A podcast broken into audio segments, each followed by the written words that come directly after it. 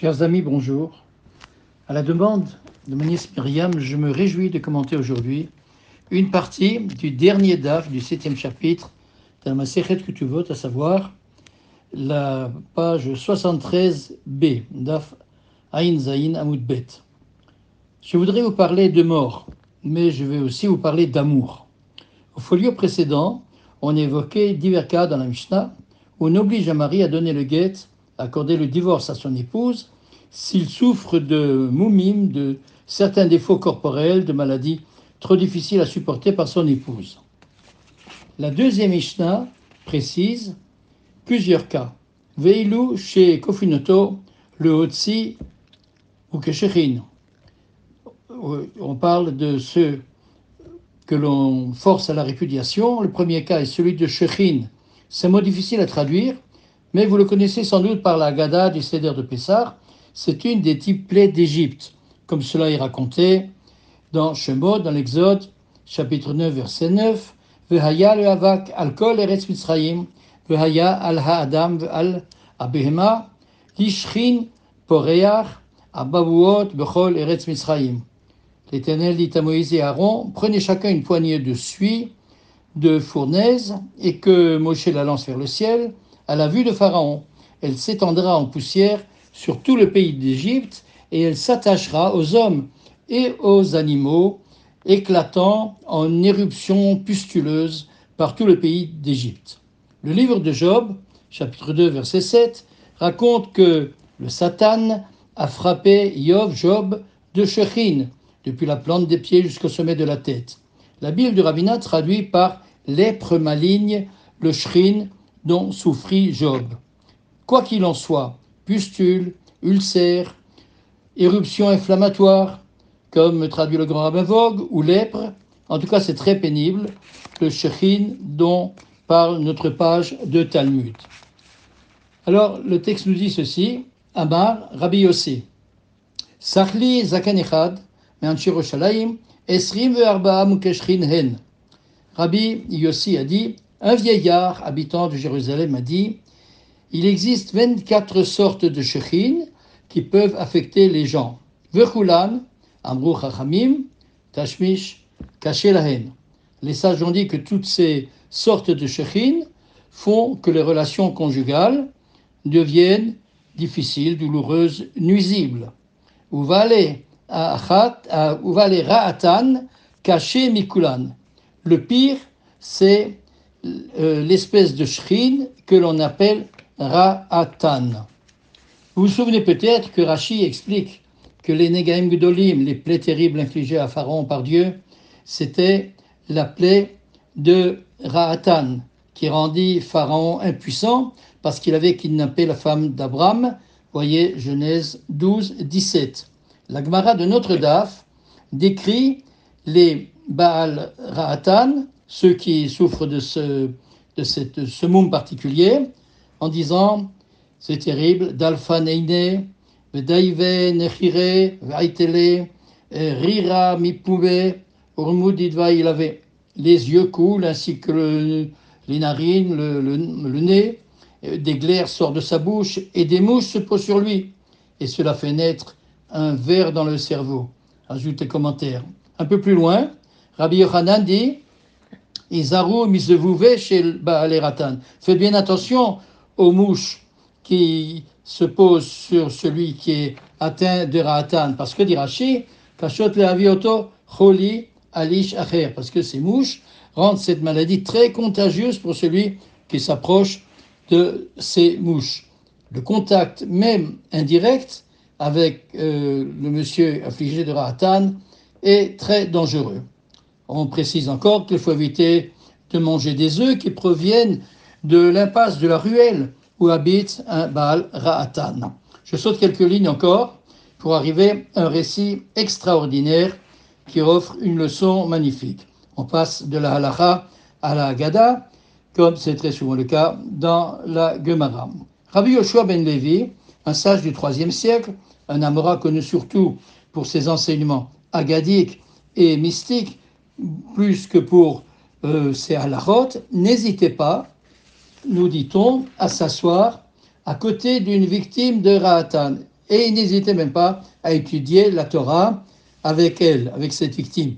Il pensait qu'il était protégé par la Torah et il donne plusieurs euh, euh, références pour euh, le démontrer, puisque l'étude de la Torah procure un mérite qui est plus fort que le danger des maladies contagieuses. Et là commence un récit fantastique, comme d'autres auxquels Rabbi Yeshua nous a habitués, par ses rencontres, par exemple, avec le prophète Élie et même avec le Mashiach. Bien que les textes talmudiques attestent de la croyance profondément répandue en une récompense et un châtiment en ce monde ici-bas, ces théories de la rétribution soulèvent tellement de problèmes et de difficultés que nos sages étaient plutôt enclins à repousser la rétribution des actes dans le monde de l'au-delà de la mort. Je ne ferai pas en quelques minutes une leçon de théologie sur la mort et le monde futur dans le Talmud, mais présenter à grands traits un point de vue agadique illustrant cette question sous la forme littéraire des contes midrashiques fantastiques. Rabbi euh, avait Shechiv, le Malramovet, Zil, avait dérouté. Quand euh, Rabbi Yeshua est arrivé à l'heure de sa mort, pour traduire son Rashi, chez Giazmano Lipater, on dit à l'ange de la mort, va, agir selon sa volonté. C'est-à-dire, fais ce que qu'il te dira. C'est en quelque sorte un tzaddik, un, grand juste. Il a droit de choisir sa manière de mourir. Azal itrazele. L'ange de la mort apparaît à Rabbi Yeshua ben Levi. Celui-ci dit à l'ange, Ahvele Durtai, j'aimerais que tu me montres la place qui m'est réservée sous-entendu au Gan Eden, au paradis. Euh, le. Euh, l'ange répondit, ok, euh, en araméen. Amarle, Havli Sakintar. Rabbi dit à l'ange, donne-moi ton couteau, c'est-à-dire celui qui te sert à, enlever la vie. Dilma me va parce que ce couteau, il pourrait vraiment trop m'effrayer pendant ma visite. Le Maharsha signale que dans la Gemara, on rapporte d'ailleurs d'autres cas de rabbins qui ont eu droit de faire une petite visite avant leur mort, dans la, pour voir la place qu'ils occuperont au paradis un peu plus tard. En quelque sorte, dit le Maharsha, pour les consoler de quitter ce monde, ils voient au moins la belle place qui leur est réservée dans l'au-delà. Le cadre limité de ce podcast ne me permet pas de développer le thème de l'angélologie biblique ou talmudique, je vous recommande la lecture du chapitre sur la familia céleste dans l'ouvrage fondamental des sages d'Israël du professeur Ephraim Elimiller Urbar, traduit en français aux éditions du Cerf et Verdier. Mais voyez aussi les textes sur la mort d'après l'index de cet ouvrage. Je continue le texte de notre page de Gemara. Yahvé Nihalé, l'ange a donné son couteau ah, l'ange a donné son couteau mortel au rabbin. euh, Rabbi euh, Mata le Hatam, euh, quand il est arrivé là-bas, c'est-à-dire au Gan Eden, l'ange a, a, soulevé Rabbi Yoshua et lui a montré, au-delà d'un mur, on ne sait pas exactement, il a montré sa place. Shvar Nafal Haugisa. Rabbi Yoshua a bondi et s'est laissé tomber de l'autre côté vraiment du côté du Gan Eden. Euh, Karna, Deglima. Alors l'ange a attrapé le rabbin, Yoshua ben Levi. Il a tiré par le bout de son vêtement. Amarlé, Ishwate, de là, Atier. Mais Rabbi Yoshua a dit Ah non, je jure, je fais le serment que je ne reviens pas vers toi. Ama, Ama, Alors, le Saint béni soit-il, Dieu lui-même intervient et dit I, Tishel Shuata Nihadar. Il a la Nihadar. S'il ne veut pas annuler son serment, eh ben, on ne peut rien faire. Il pourra rester vivant au Gan Eden. Amarle, Havli Sakinai. Mélange dit En tout cas, il faut que tu me rendes mon couteau. Là, Haveka Yaivle. Ben, il n'a pas rendu son couteau. Parce que sans doute que Rabbi Yoshavin Levi pensait bah, il vaut mieux qu'il arrête de tuer les gens. S'il n'a plus de couteau, ça y est, il n'y a plus de mort. Nafke batkala, amrale, havniale, Une batte colle, une voix céleste est sortie, alors elle se fait entendre et a dit Rends le couteau, parce que ce couteau est nécessaire aux créatures, c'est-à-dire que la mort fait partie de la vie. Alors Rabbi Shabin Levi a rendu le couteau, et le prophète Élie arrive et annonce Laissez passer Rabbi Yoshua. Et on l'escorte jusqu'à ce qu'il rencontre au Gan Eden Rabbi Shimon Ben Yochai. Bon, il me pose quelques questions et, on voit dans cette Gemara, je saute, mais il déclare à la fin que Rabbi Yoshua, en fait, n'est peut-être pas un tzaddik amour, juste parfait.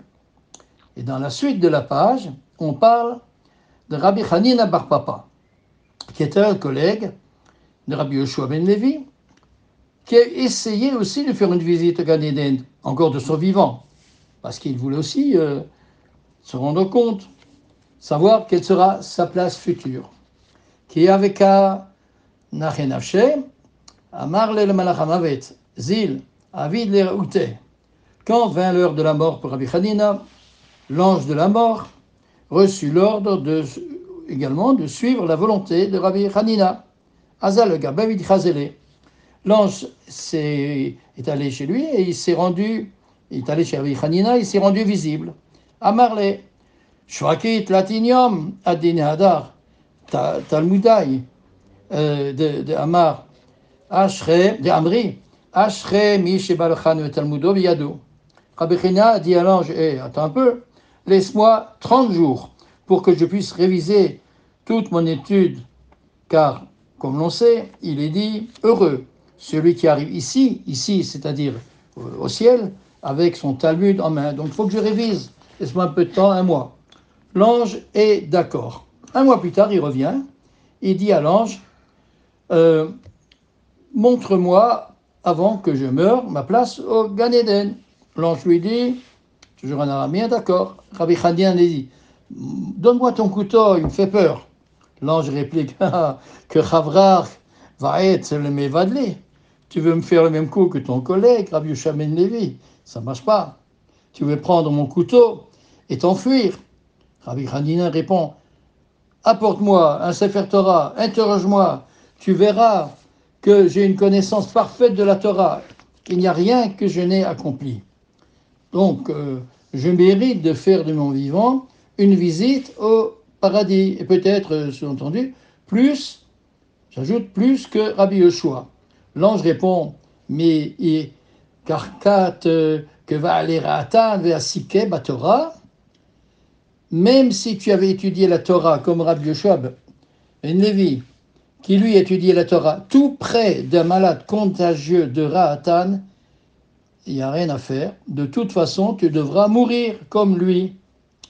Alors je conclurai en tirant une leçon qui me paraît essentielle de ce récit, ce récit qui mériterait bien sûr de nombreux autres développements. ce que je voudrais retenir, c'est que la connaissance de la Torah peut être, peut être supérieure des Rabbi Hanina, n'égale pas le mérite du dévouement à autrui de Rabbi Yoshua ben Levi. Son amour, son altruisme, c'est la valeur suprême. Pour le judaïsme, bien sûr, la justice, la vérité, la paix sont parmi d'autres des fondements d'une société bien réglée. Les valeurs sociales sont essentielles pour une société mais pour une vie de piété, de spiritualité interne. Rien ne vaut, selon le judaïsme, l'amour comme qualité numéro un. Tu aimeras ton prochain comme toi-même. Rabbi Akiva considère que c'est la règle centrale. Cette dernière page du septième chapitre que tu votes vient bien illustrer ce que euh, l'abnégation pour l'autre, sans aucune limite, c'est cela qui doit être l'idéal qu'il faut poursuivre.